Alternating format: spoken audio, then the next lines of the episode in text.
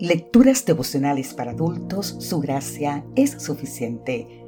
Cortesía del Departamento de Comunicaciones de la Iglesia Tentista del Séptimo Día Gascue en Santo Domingo, capital de la República Dominicana.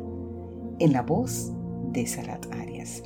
Hoy, 27 de septiembre, alas y pesos.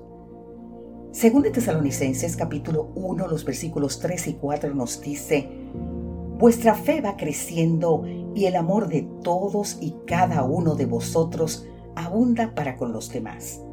Vuestra paciencia y fe en todas vuestras persecuciones y tribulaciones que soportáis. La fuerza centrípeta y la centrífuga, actuando en oposición una de otra, actúan y reaccionan de manera tal que la Tierra, en lugar de salir volando por el espacio, se mantiene en la ruta de su órbita, equilibradamente girando alrededor del Sol. De igual manera, la fuerza impulsora que nos viene de Dios y la fuerza propulsora que son resultado de las presiones recibidas al enfrentar adversidades equilibran nuestro caminar cristiano. Tenemos que agradecer a Dios, agradecer a Dios por ambas, tanto por las alas para volar como por los pesos que nos frenan y así impulsados por Dios avanzamos con fe y paciencia en nuestra sagrada vocación. Pablo elogia por la fe que crece y el amor que sobreabunda. Son las alas provistas por la fuerza impulsora de Dios, pero menciona también paciencia y fe para enfrentar los pesos de las persecuciones y tribulaciones paciencia y fe combinadas, pues sin la ayuda divina es imposible tener una paciencia que nos lleve al crecimiento. No necesitamos una paciencia estoica, sino atractiva y productiva que nos conduce a soportar, es decir, mantenerse ergido, de pie, firme y caminando. Las grandes historias fueron escritas con la sangre de sus autores. José no habría alcanzado la cima de la gloria sin pasar por el pozo de la adversidad.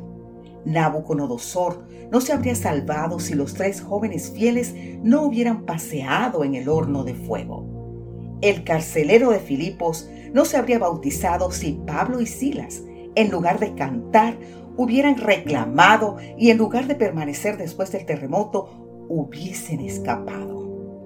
La autora norteamericana Elena de White adoptó una actitud de alegría en la adversidad, pues su fe no le permitía estar triste.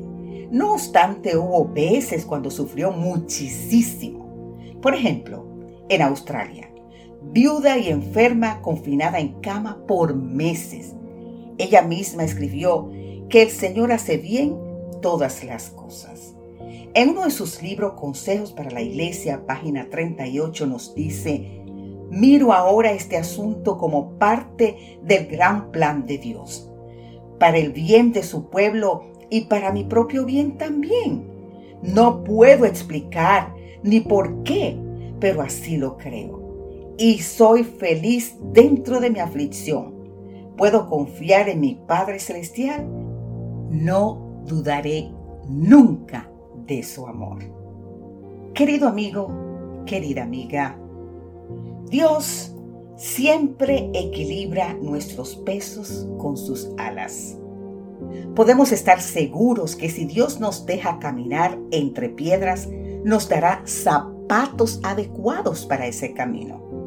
El mismo Señor que permite los pesos propulsores nos otorga las alas impulsoras.